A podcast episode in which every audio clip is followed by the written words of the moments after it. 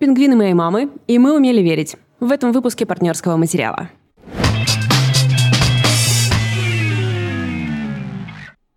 Всем привет. Привет, друзья. Это подкаст про новинки кино и книг «Партнерский материал». Рядом со мной Лида Кравченко, она рассказывает про кино. А это Валь Горшкова, она обычно рассказывает про книги. Ну и этим мы сейчас займемся, сделав пару важных объявлений. Пожалуйста. Во-первых, друзья, вы все восхитительные люди и достойны самого лучшего. Все, что вы делаете, достаточно. На этом можно, в принципе. А, Второе. Как вы можете знать, благодаря вам, благодаря поддержке наших слушателей, у нас в Нижнем Новгороде есть частная оффлайн библиотека, место с физическими книгами, а, где мы даем возможность людям читать современную литературу, которой в Нижнем Новгороде у них нет. И э, коронавирус прикрыл нашу библиотеку на ближайшие пару недель. Так что э, мы из-за этого немного грустим, потому что мы очень привыкли иметь ее в нашей жизни. И очень надеемся, что она откроется по, по финалу, когда мы выплывем из этого... а, как бы Из это этой назвать? истории, из Мгм. этой истории. И я не буду скромничать и скажу, что, конечно, если вы вдруг захотите нас поддержать, вы можете это сделать. И лучший, наверное, способ — это купить абонемент. Абонемент можно купить символический в качестве такого доната. А, Месячный абонемент у нас стоит 300 рублей. Это все можно сделать в том числе дистанционно, написав нам куда-либо. Не знаю, Да. в Инстаграм подкаста, в Инстаграм библиотеки. Короче говоря, если вдруг вы проснетесь с желанием а, помочь маленькой частной библиотеке и Вальке и Литке, Ну, мы-то... Ну да. То, то, в общем, вы можете все ссылки найти в нашем описании. А, номер два. Новость. Нашему подкасту скоро исполняется три года. Прикиньте. Это абсолютно это крейзи. отличное словечко. Да, это именно так. Я не могу просто понять того факта, что нам скоро три года, и более того, есть люди, которые с нами три года, люди, которые слушают нас каждую неделю три года. Это должны быть наши самые близкие люди. В принципе, во многом так оно и есть. Спасибо вам за это. И у нас будет вечеринка для наших патронов в честь нашего трехлетия, поэтому если вы захотите к ней присоединиться, то ссылка на Patreon э, тоже в профиле. Для тех наших патронов, кто не проверяет свою почту, друзья, надо зарегистрироваться на участие в нашем безумном квизе. Ссылки э, в вашей почте и, по, и в описании. Ну что, все что ли? Нет. А. И если вы вдруг нас слушаете, я на всякий случай напомню, что вы можете на нас и смотреть. Э, Ссылка на наш YouTube-канал есть в описании профиля. И если вы вдруг на нас смотрите, и вам хочется только нас слушать, такая возможность у вас тоже Понимаем есть. это желание. Да. Ну вот, теперь контент, для которого вы здесь. А, Лида будет рассказывать про сериал «Пингвины моей мамы». Я так удивилась, когда она его выбрала, потому что мне на кинопоиске выпадал трейлер какого-то русского сериала про пингвинов, и Честно говоря, он не казался мне сериалом, который Лида может выбрать. И поэтому, когда она мне говорила, какой он умный и как много она о нем думает, я такая, типа, это же про чувака, который пингвинов в своей ванной держит. Что ты имеешь, блин, в виду? Просто немножечко произошла путаница с фильмом «Молоко». Ну, или как она называется? Ну и теперь мы уже никогда не узнаем. Да, расскажи про действительно умный сериал. Да, ин- интересная такая заметка. Когда я услышала название «Пингвины моей мамы», а, я подумала кое о чем. И потом оказалось, что я подумала, все правильно. Да, да, речь о Satisfyer. А, Как бы то ни было, я очень предвзята к этому сериалу. Во-первых, потому что а, режиссер вообще создатель этого сериала это Наталья Мещанинова, которую мы просто обожаем. То есть, во-первых, это а, человек, который написал замечательные рассказы. Рассказы это так называется сборник. Рассказы, которые мы очень сильно любим. Мне кажется, мы еще... Он вышел до того, как вышел наш подкаст вообще. Да, он Поэтому вышел мы- прямо ровно за типа месяц, потому что это как раз было, когда у нас э, была учеба в школе про арты, и тогда Да. нельзя уже было купить почти эту книжку, Да. типа нам пришлось ее разыскивать. Да, и это потрясающая, очень сильная, горькая, но при этом ироничная книга, отличное чтение. Кроме того, это режиссерка фильма «Комбинат надежды», э, тоже сильнейшее кино, и сценаристка «Аритмии», в конце концов. То есть все эти живые человеческие диалоги, которые мы слышали аритмию, и за которые во многом мы ее и полюбили, это во многом заслуга Натальи Мещаниновой. И вот она выпускает собственный сериал. И понятно, что я такая, да я, господи, я, я уже am in, то есть все, назад дороги нет. И так и оказалось. Этот сериал, конечно же, мне очень понравился. И главную роль там, кстати, все свои да наши. Главную роль там играет молодой человек по имени Макар Хлебников. И знаешь, чей он сын? Режиссера аритмии Бориса Хлебникова. Пам-пам-пам. Ну, знаешь, с другой стороны, мне нравится, когда хорошие люди собираются вместе. Просто держится внутри пузыря. Ну, с другой стороны, почему бы и нет. Это история о 15-летнем парне по имени Гоша, и он живет в довольно необычной семье. Он единственный э, родной ребенок в этой семье, а остальные раз, два, три, четыре. Остальные четыре ребенка приемные. То есть его родители, которые играет актриса Александра Урсуляк и Алексей Агранович, ну, они, я не знаю, наверное, кто-то их назовет святыми людьми, но потому что они действительно заботятся о своих приемных детях, относятся к ним как к родным, то есть тут вообще никаких сомнений нет. И мы встречаем героя в начале, когда они хотят усыновить еще одного ребенка, мальчика, наверное, лет, наверное, 9-10 по имени Виталик.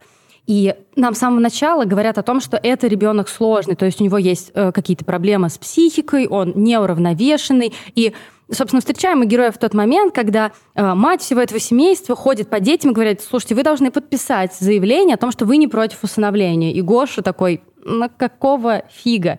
И отец, собственно, герой Аграновича, чтобы уговорить его, э, высказывать следующий аргумент, слушай, ну все говорят, что он неуравновешенный, что ребенок сложный, нам, скорее всего, его не дадут, поэтому ты подписываешь бумажку, от тебя отстают, и ничего не происходит. Но понятно, что все происходит. И Мальчик, очевидно, находится в кризисе, да, собственно, из-за всего. Как минимум, потому что, ребят, ему 15. В 15, скорее всего, ты в кризисе. А если у тебя в 15 не было кризиса, ты просто проскочил вообще. Просто тебя пронесло совершенно. И у него проблемы и в школе. В школе он играет такую роль, знаешь, э, главного клоуна класса. У него есть, разумеется, враг. И как он сам потом шутит, ну я же школьник, я же подросток, у меня же должен быть враг. У него есть враг, это качок-рэпер. ну, вроде смешно, но потом его достаточно сильно лупят, и уже становится менее смешно. И, конечно, его заботит ситуация с тем, что происходит у него дома. То есть, знаешь, вплоть до того, что у них есть у каждого на 5 минут по умыванию, потому что ванная комната одна. У них есть денежные штрафы и денежные поощрения. Допустим, я не знаю, э, мат 200 рублей, на карманные расходы 500, и плюс еще, я не знаю, там 300 за там третье место в победе, третье место в каком-нибудь конкурсе школьном чего-нибудь там. То есть по сути, если немножко масштабировать, да, если посмотреть немножко выше, кажется, что его родители действительно хорошие люди.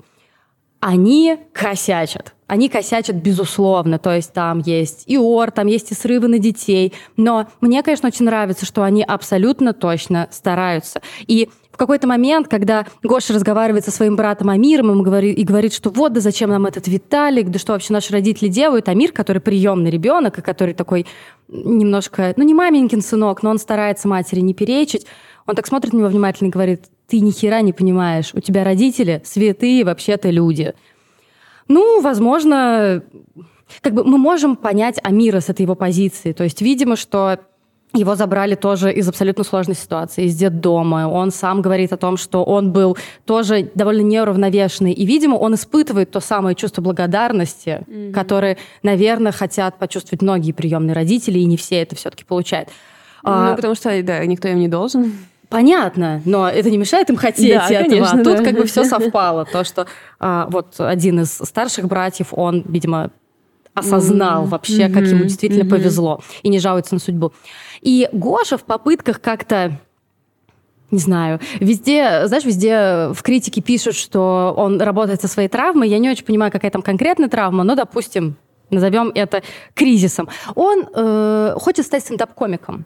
И он ходит на различные открытые микрофоны, конечно же, очень стесняется. Разумеется, что хорошо у него получается все не с первого раза. Классная сюжетная идея. Да, и мы в том числе видим там камео стендап-комиков, например, Саши Малова и Жени Сидорова. И какая первая ассоциация у меня вот, например? Русский сериал про стендап, и я вспоминаю «Я не шучу», который действительно не всем понравился. И, мне кажется, у тебя были какие-то спорные моменты, или ты не? Не это у Димана, да? А, это у Димана. Ага. А, ну, и я видела тоже такую неоднозначную критику, хотя мне, в принципе, понравилось. Но тут совершенно другая история. Во-первых, тут довольно жесткий стендап. Не даже не в плане того, что много шуточек на грани. Мещанинова показывает стендап, скажем так, со всех сторон. То есть, во-первых, что это шутки, которые могут кого-то обидеть. А во-вторых, что действительно есть люди, которые обижаются. И в-третьих, что есть шутки, за которые ты можешь поплатиться, ну, не своей, конечно, жизнью, но каким-то негативным изменением, Блин, связанным с твоей ну, жизнью. Ну, это, мягко говоря, своевременное высказывание. Mm-hmm. То есть, понимаешь, э, я не досмотрела еще сериал до конца. Э, я посмотрела 4 или 5 серий, ну, то есть достаточно уже, чтобы составить мнение. Тем более, ты знаешь, как я отношусь к финалам, просто легко говорю, не смотрите последние 20 минут, это будет отличное, отличное кино или отличный сериал. В первой, в первой серии мы видим, например, как выступает какой-то комик, кажется, что это опытный комик, и он шутит про Бога, про религию, что-то такое, и просто сразу какие-то, по-моему, это, по-моему, это армяне начинают кричать ему о том, что «Эй, ты, про Бога не надо», хотят его отлупить. И тебе нравится, как я использую слово «отлупить» вместо другого слова, которое более очевидное здесь? Да, и это слово так выделяется, что даже как будто бы ты так это оно как будто грубее выходит.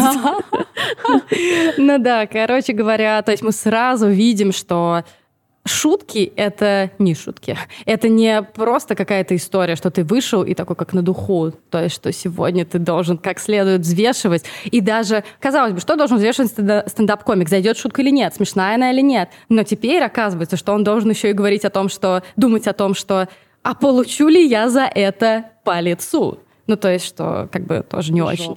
Первое выступление э, Гоши которое, конечно, будет неровным, конечно, будет не идеальным, пройдет под крики, знаешь, типичных русских бухих мужиков, которые зашли не в то место которые пришли на выступление стендап-комиков, но они ждали какого-то юмора другого уровня. Это просто отвратительно, что там они выкрикивали с места что-то, вали отсюда. Конечно, в этом сериале есть мат, потому что в русском языке и в общении есть мат, поэтому его отсюда никуда не вымарывали. А, да, в общем, все довольно реалистично, скажем так. И у меня не очень большой опыт за прикосновение со стендап-сферой, но вот э, я уже говорила, что у меня есть друг Руслан Халитов, замечательный стендап-комик. Смотрите его выступление, как я э, нормально. вернула нормально. И он, конечно же, тоже рассказывал, что взаимодействие с публикой — это супер сложно. Ты никогда не знаешь, кто придет. И да, если вы, например, приходите на стендап, вы не очень привыкли к живым выступлениям, и вначале вам говорят, пожалуйста, ничего не выкрикивайте, и вы думаете, типа, какого хрена, я вообще-то еще ничего не сделал, мне кажется, можно снисходительно и мягко к этому относиться, потому что э, чуваки реально рискуют. И как раз Мещанинова это показывает. Я вот, например, несколько раз, э, те разы, что я была на стендапах, всегда кто-то что-то выкрикивал из да. зала. Я просто хотела умереть на месте.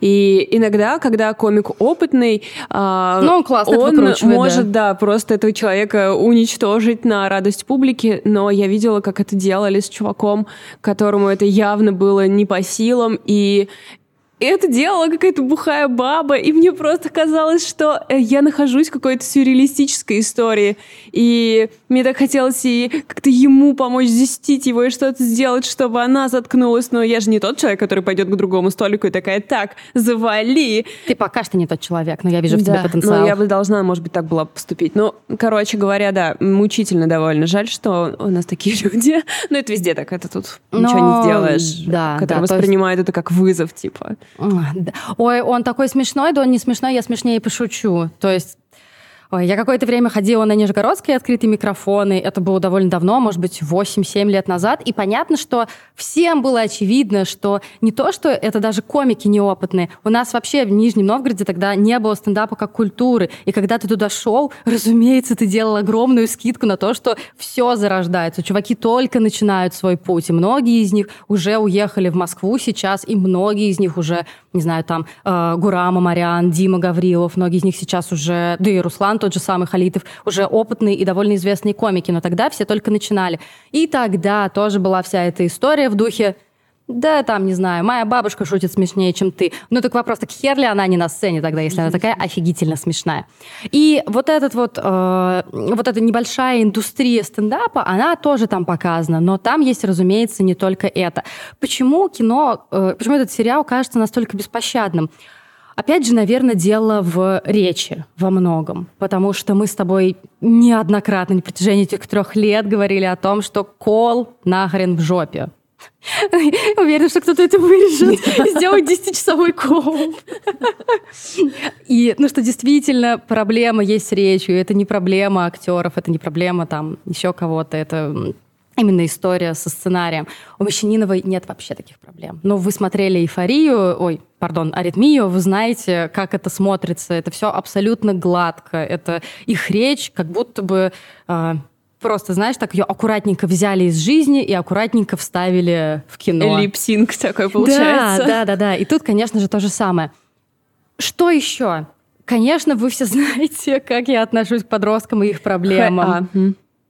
Так, а ты что хотела сказать? Нет, мне другой вопрос, но я после этого спрошу.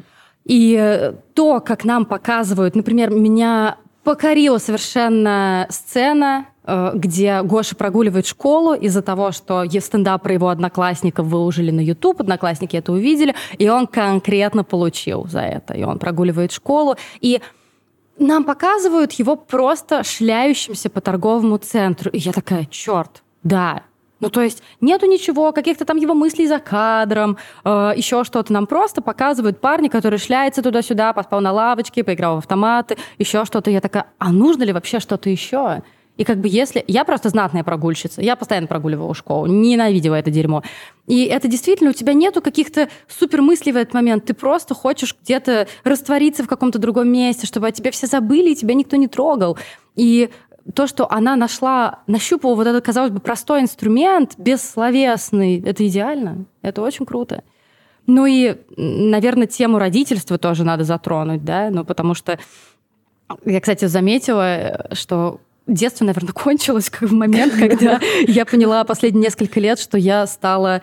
А, когда вот, например, есть э, фильм там или книга, где подросток и родители, я стала больше думать про родителей. А как они сейчас? А что они там, когда... Хотя, казалось бы, нужно переживать за подростка, как за главного героя. Есть это тоже такое, да? Да, конечно, конечно. Когда ты начинаешь думать, ну, вы на самом деле не такие плохие, ребят. Конечно. Я понимаю, почему вы напились и орете на него. Да, да, да. Ну, то есть вы косячите, но я могу понять. Сложно э, с отношением к родителям, конечно, первое, что приходит в голову, всем, мне кажется, я себе это прям, знаешь, когнитивные усилия делала, чтобы отрубить. Нафига вам так столько детей, если вы страдаете, еще что-то. Потом я решила, что я просто не буду думать в этом направлении. Если так случилось, значит, как бы им нужно было, чтобы так произошло. И момент, я тебе про него вчера рассказывала, который заставил меня просто думать и думать о нем, что я не погружена в совершенно в тему приемного родительства, что а, вот ситуация. Родители, э, приемная семья, взяли еще одного ребенка, ребенок проблемный, и вечером жена переодевается, и муж видит черные просто синяки огромные у нее на боку, у нее на груди, и выясняется, что это вот этот вот э, новый ребенок, или как это сказать, э, во время якобы игры как-то ее тискал, щипал настолько сильно. И что делать отцу вообще на этом месте? А вот ты представь, что ты хороший мужик, но ты не какой-то суперосознанный. То есть ты хороший мужик, который хорошо относится ко всем своим детям, который очень старается, который, очевидно, очень любит свою жену. Но ты видишь такое, мне кажется, просто не слететь с катушек, это просто по-человечески сложно. Поэтому непонятно, особенно если ты... Вот ты мне вчера говорила про то, что есть и психологи с приемными родителями, работают и с такими ситуациями, но если ты не внутри, ты, конечно, схватишься за голову, наверное. Ну, я просто думаю, что сейчас, в принципе, приемные родители практически э, не остаются один на один, они обязательно ходят в школу приемных родителей, где их готовят к этим ситуациям, и у них всегда есть возможность найти понимающее сообщество, где... Ну, то есть... Э, Несмотря на то, что часто дети в приемных семьях проблемные, а, эти проблемы редко уникальные. Они да. все чудовищные, да. как правило, но это все как бы одни и те же сценарии, с которыми люди умеют уже работать. И поэтому тут просто требуется от семьи, конечно, очень много воли к тому, чтобы этим заниматься. Но понятно, что это ну, очень тяжело, потому что ты заботишься о ком-то, ты растишь любовь в себе и в этом человеке, маленьком, испуганном, пережившим больше, чем ему бы вообще стоило пережить за всю свою жизнь. И это такое место очень горячих эмоций, поэтому это очень, конечно, интересная тема. Ну вот поэтому я думаю, что тебе будет, наверное, любопытно на это посмотреть. И напоследок скажу о том, что часто есть какие-то вопросы к детям актерам, да? Вот у меня был вопрос к детям актерам. Слушай, Макар Хлебников прекрасен совершенно. Но он уже более-менее взрослый, а другие ребята? И с другими ребятами на самом деле все хорошо. То есть там же есть разновозрастные, э, разновозрастные персонажи. То есть, например, Амир, которого играет Заур Гюляхметов, он э, примерно того же возраста. Ему, видимо, тоже 14, 15, 16, что-то такое.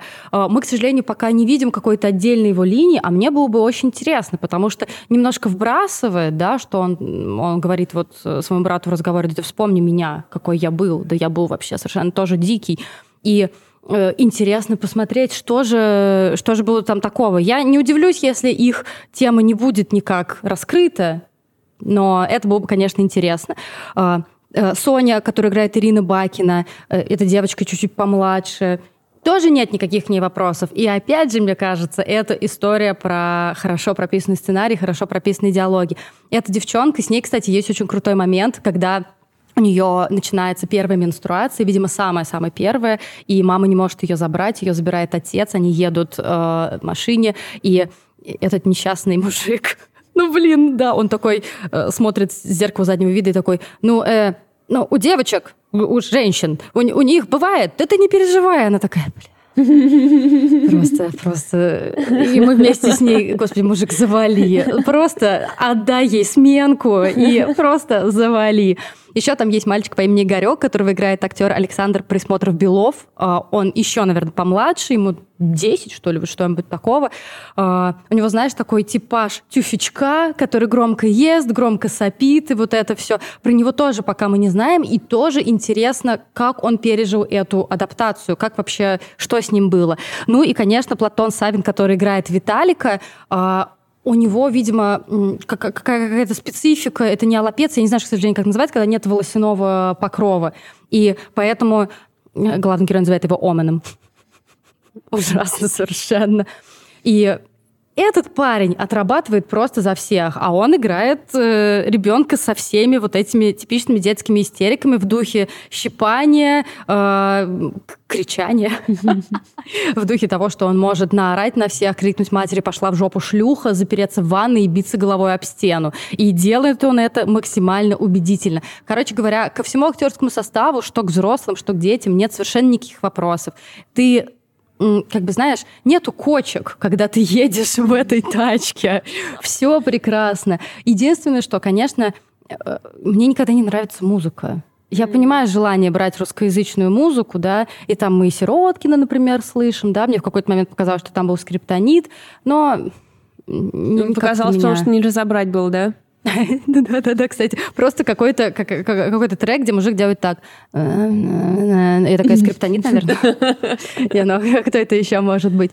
А, в общем, заканчивая, просто совсем уж заканчивая, я всем рекомендую посмотреть сериал «Пингвины моей мамы», и потому что это не только про подростков, потому что это не только про разных детей, но и в том числе и про родителей. И мы, конечно же, их видим э, не только как родителей, но и людей, которые, например, э, с наличием пятью детей пытаются заняться сексом как бы жиза. Уважение. Да, да, да, да. И мы можем встать и на их сторону.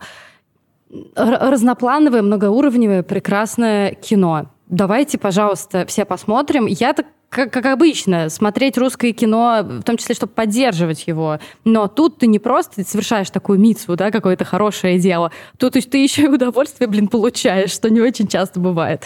Поэтому э, «Пингвины моей мамы», сериал Натальи Мещаниновой горячо рекомендую. Я сегодня рассказываю про роман «Мы умели верить» Ребекки Макай. А в другой ситуации я бы его сейчас держала в руках, но оба наших экземпляра из библиотеки разобрали. Одна короткая строчка от меня про этот роман. Вчера я э, встречаюсь, собственно, в библиотеке с Валей, и первое, что мне говорит Валя, я вчера рыдала на взрыв сколько-то часов. И я, господи, что случилось? Да ничего, я просто дочитала эту книгу. Люблю читать. О, да. Нет, ну знаете... Это был, понимаешь, это был настолько уместный нервный смешок просто. Это было идеально совершенно. Да, спасибо, спасибо. Короче, я вот, знаешь, у меня есть какая проблема. Меня так легко убедить в, в, в чем угодно. И я думаю, я вот выбрала, наверное, себе неправильную э, вторую профессию быть литературным критиком, потому что я дочитала книгу, она мне очень сильно понравилась. И я так часто делаю, когда мне книга очень сильно нравится, я захожу на Гудриц и читаю рецензии с одной звездой, чтобы посмотреть, типа, а что я пропустила? Угу. Потому что э, мы умели верить, это э, лауреат многих премий, номинант на Пулицера и так далее, и так далее, или на Букера, или на... На Пулицера. На Пулицера, да. И так далее, и очень очень популярная книга, вошла там в список лучших у Нью-Йорк Таймс в 2018 году и так далее. Открываю, значит, эти рецензии на одну звезду, читаю, такая, ну да, справедливо, справедливо, это все там есть. А, блин. Я не это, знаю. Это, это как тот стендап, а чей это не Долгополова, а чей а, про человека с неопределившейся политической позицией. Усовича, да. И с этим я согласна. А вот так я, кстати, и думал. это, это мучение какое-то. То есть я прочитала книгу, я подумала, господи, как восхитительно читаю, что э, герои собирательные персонажи с абсолютно предсказуемыми сюжетными поворотами. И такая, ну, в принципе, так оно и есть. Зашибись. Что же я теперь вам скажу? Ну ладно, а, я решила придерживаться той точки зрения, что книга все-таки мне очень сильно понравилась, и я ее очень всем советую. Хотите порыдать? Ах, ребят. Ну, кстати, мы ее сейчас читаем в книжном клубе, и не все рыдают. Так что давайте спишем это на мое какое-то эмоциональное состояние. Um, здесь есть uh, несколько вещей, за которые вы, может быть, зацепитесь, потому что есть какая-то вот uh, штука осенью. Когда люди... Ты прикинь, я поняла вообще, к чему ты клонишь. Все, телепатия, давай, давай. Что ты хочешь толстую книжку с такими, знаете, страницами, когда ты на них нажимаешь, они так уплотняются. Mm. И ты хочешь, чтобы это была очень долгая история на многие года, и чтобы из прошлого было влияние на настоящее, да? Ну вот это все там есть. Это толстая, красивая книжка, с которой ты будешь долго сидеть, которая будет у тебя вызывать и радость, и горевание какое-то. Ну то есть прямо вот оно, вот то, что все просят осенью, Это в этой книжке есть. Ну, плюс она берется за очень серьезную тему и исполняет ее очень педантично, поскольку а, Ребекка Макай описывает эпидемию СПИДа в США. Она берет конкретно Чикаго и конкретный 86-й, кажется, угу, год. То угу. есть первое, э, если я не ошибаюсь, 80 нет, да, в 83-м, если не ошибаюсь, первый э, случай СПИДа зафиксирован в Америке. К 85-му мы могли бы подумать, что, в принципе, люди уже разобрались, что происходит.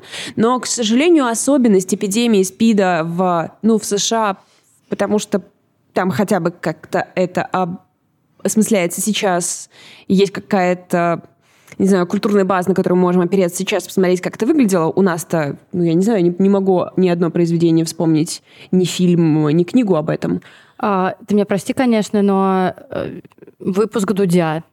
А, а все, да. Ну, как бы, но, но Юрий, это нормально, Юрий на самом деле. единственный, кто исполняет. Ну да, а подожди, это... а ты имеешь в виду в исторической перспективе? Потому что я вспомнила, что ты рассказывала про ВИЧ положительного персонажа в книге русскоязычной, забыл, как называется. Да, она называлась плюс жизнь. Плюс жизнь, да. Э, которая мне показалась плохо очень исполненной. Да, там был... Ну, там частная э, история, да, вроде Да, да, да, была частная история, и там было все-таки про современность. Короче, да, я вот не думаю, что у нас есть какое-то э, что-то, что мы можем посмотреть, прочитать и понять, как у нас было. Что вообще происходит, что уже который раз, когда мы с тобой пытаемся нащупать какую-то рефлексию да, в массовой культуре, мы говорим, ну это было у Дудя. В какой момент он превратился в единственного медийного человека, кто занимается этими темами, это странно.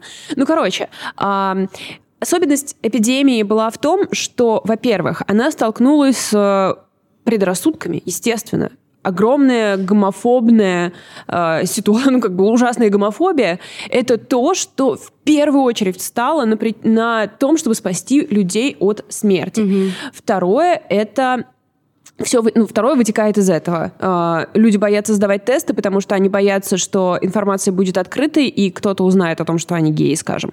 Э, там страховые компании э, идут на все, чтобы не давать страховку, чтобы не чтобы эти люди могли себя лечить. А, больницы там где-то кого-то не принимают, где-то просто нет возможности получить какое-то приличное лечение. Ну и просто власти, очень большой акцент там делается на том, как Рейган игнорирует эту проблему полностью, что люди умирают просто пачками, а власти делают вид, что ничего не происходит. И добавим к этому простое человеческое простое человеческое не страшнее, чем грипп, и простое человеческое никто еще не до конца, до конца не изучил эту вакцину.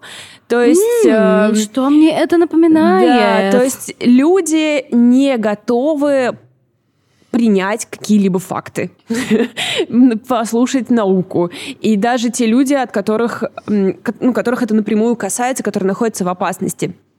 Это очень много предубеждений, очень много предрассудков и прочее. И вот мы оказываемся в этом 85-89 году в Чикаго. И там есть э, как бы группа друзей, большое сообщество.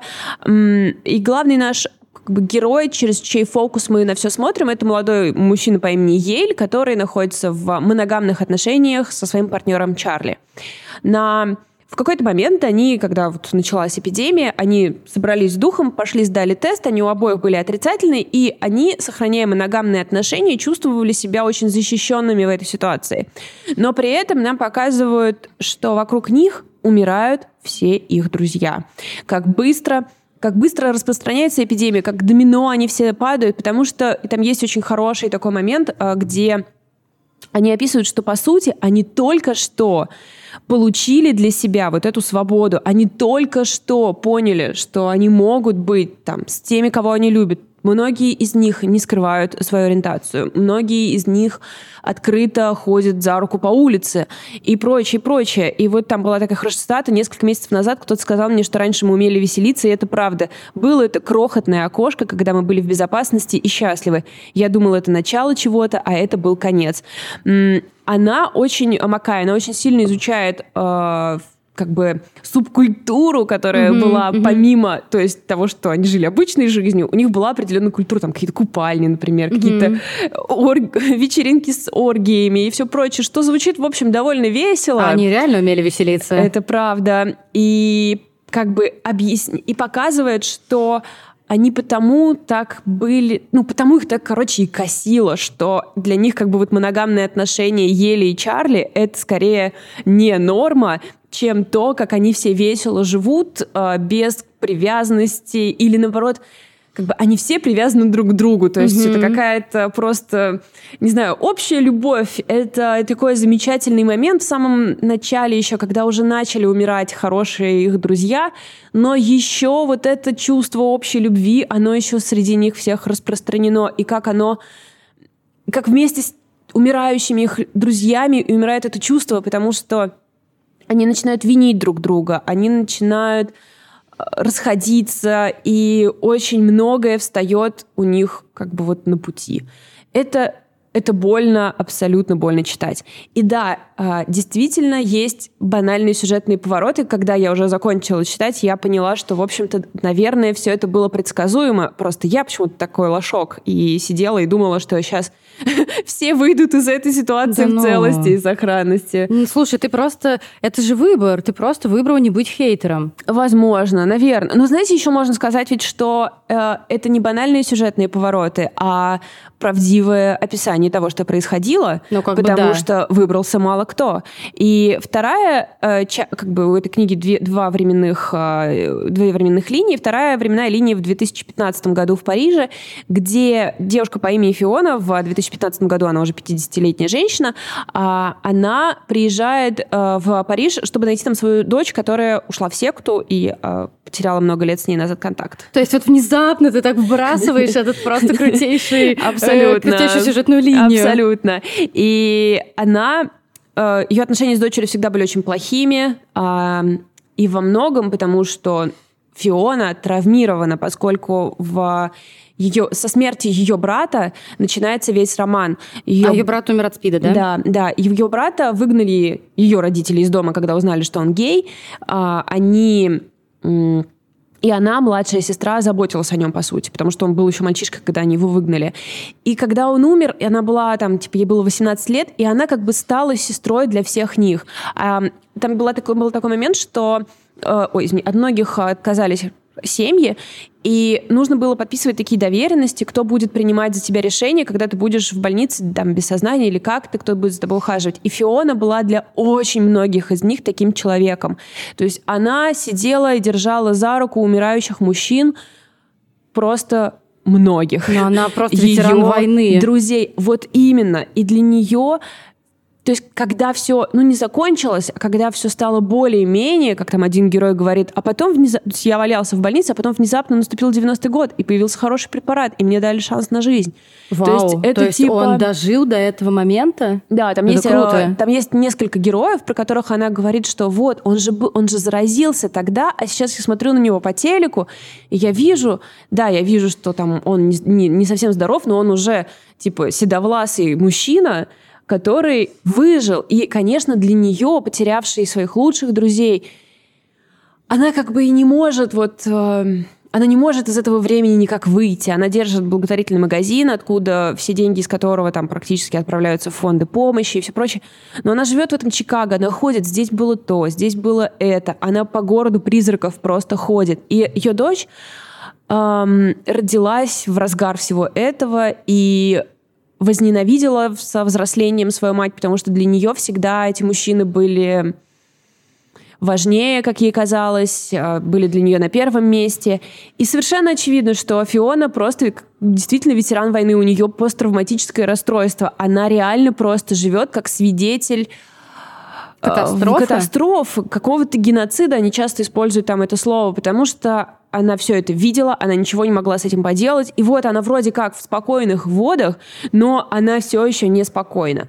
И это очень богатая часть книги, когда Фиона она обращается к своему терапевту, чтобы помочь, чтобы восстановить отношения с дочерью, как ей себя вести, она признает все свои ошибки. Ну, в общем, это... То есть Фиона вообще не святая. Очевидно, что она наделала, ну, наломала дров своей дочерью, но, но она стремится к тому, чтобы все исправить.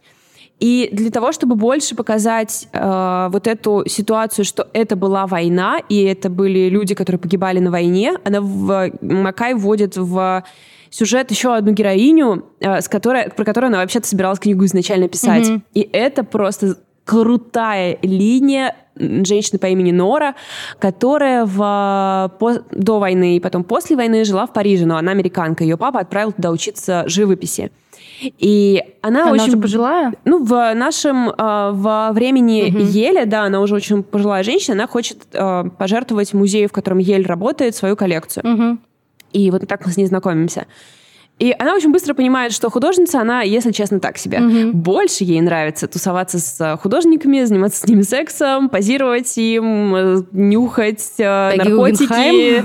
Да-да-да. То есть она, короче, погружается вот в эту парижскую жизнь, а, которая прерывается войной, потом после войны она туда возвращается. И, если честно, я просто не могла читать это без а, слез, потому что, в принципе, это ну, как бы мы же мы читаем в русской литературе этого очень много, вот этого послевоенного да. времени, но здесь это очень романтизировано еще тем, что вот это художники без рук, без э, там глаз или что-то такое. И она говорила, там есть очень красивые слова, э, две части. Вот она говорит о войне. Это подготовило меня к старости, мои друзья умирают один за другим, многих уже нет, но я это уже проходила. И вот есть еще один момент. И всякий раз, как я с тех пор бывала в галереях, я думала о том, каких картин там не хватает. Моих картин невидимых, которых не видит никто, кроме тебя. Но кругом столько счастливой молодежи, ты понимаешь, что нет, они не чувствуют себя обделенными, они не видят этих зияющих пустот. То есть тех картин, которые не нарисовали художники, которые были убиты на войне или вернулись оттуда. И это абсолютно то же самое, что Фиона чувствует по отношению к Чикаго, по отношению к своим друзьям. То есть такая прямая параллель с войной. Абсолютно. То есть если вы... И э, уже когда я это дочитала, я читала интервью Маккай, где она говорит, мы все свои, мы американцы, все, мы все свои войны рефлексируем, мы все свои войны разбираем на части, где мы совершили какие-то ошибки и так далее. Мы не делаем этого с эпидемией СПИДа. Мы не пытаемся понять, кто виноват. Мы не разбираем эту ситуацию. И это все еще существует и так далее, и так далее. Так что, друзья, эмоциональные э, качели вам, конечно, обеспечены. Но, слушайте, да, там очень много боли очень много кто умирает. Но там так много любви. Там так много какой-то человечности, какого-то дружеского плеча в неожиданные моменты, оказывающегося рядом. И в целом желание людей любить, желание людей быть э, с кем-то, быть, там, найти своих людей и так далее. Это очень дорогого стоит. Мне кажется, это так здорово, что ей удалось это перенести на страницы этой книги. Есть еще одно маленькое замечание – я читала в американской критике, что, а, ну, было, конечно, такое, что, типа, она там не жила тогда, она ничего про это не знает, но она э, сделала очень крутой research, и что, в принципе, фактура у нее там очень-очень точная. У нее было несколько ридеров из журналистов того времени из Чикаго и так далее, то есть тех, кто до публикации читает книги на фактические ошибки. То есть в целом все передано очень круто, и подчеркивалось, что очень хорошо передан язык, сленг и так, так далее. У нас на Горьком есть а, рецензия на этот роман от Константина Кропоткина, который указывает на некие грехи в переводе на русский, mm-hmm. что несмотря на то, что перевод очень хороший, есть вещи, которые действительно, эм, ну, прям очень сильно э, выхватывает глаз. Например, употребление слова трансвеститы. То есть, как бы, извините, как, какой сейчас что год? произошло?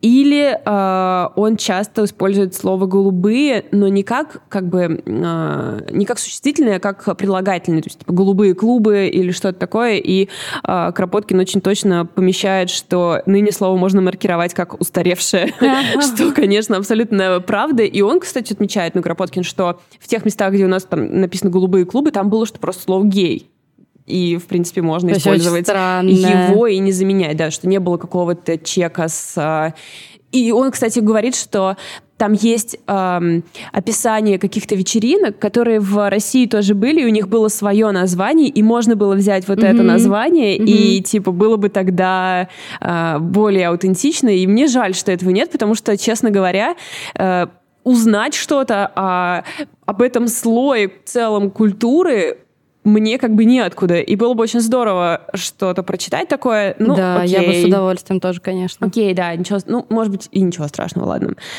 Я, я так говорю, а, в общем, наверное, нет. Все-таки, наверное, хотелось бы, чтобы такого рода вещи точно были переданы. Все-таки это а, важный, ну, как бы это фокус книги, ну, как бы Ладно, mm-hmm, ну окей. Mm-hmm. Но в целом, в целом все хорошо. И если вот вам нужна такая книга, я ее очень сильно всем Советую. Я уже приняла, как, э, по-моему, в прошлый, позапрошлый раз уже приняла внутреннее решение не читать эту книгу. Потому что мне даже, мне кажется, у меня настолько сильная эмпатия, что мне даже слушать тебя было больно. И, Валь, давай какой-нибудь... Мы должны перекрыть время ураганов, и мы умели верить, какой-нибудь добрый, блин, книга, я умоляю тебя. У меня в следующая книга будет про любовь. И у меня будет даже две книжки про любовь. Будет Слава две Богу. книжки про любовь в одном выпуске, так что, ребята, держитесь. Вы, Отлично. Там, конечно, мы не будем ненавидеть главных героев, но в целом там будет про любовь. Ну, нормально, нормально. А если вы ждете от меня в следующем выпуске или в каком-либо выпуске обзор на нового Бонда, сразу скажу 2.45? 2.45. Э, как Валя хорошо заметила, что Джеймсу Бонду делать 2 часа 45 минут?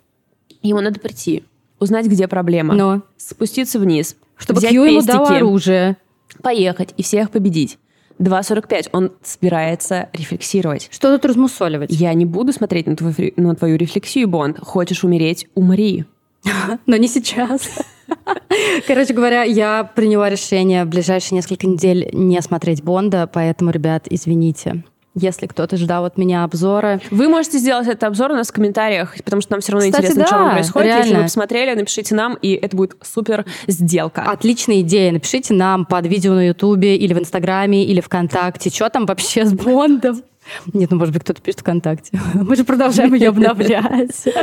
Что там вообще с Бондом происходит? Спасибо, что вы нас послушали. Те, кто наш патрон, оставайтесь, сейчас будет дополнительная часть. Если вы хотите тоже дополнительную часть, ссылка на Patreon в описании. А если нет, то еще раз спасибо. Пока. Ага.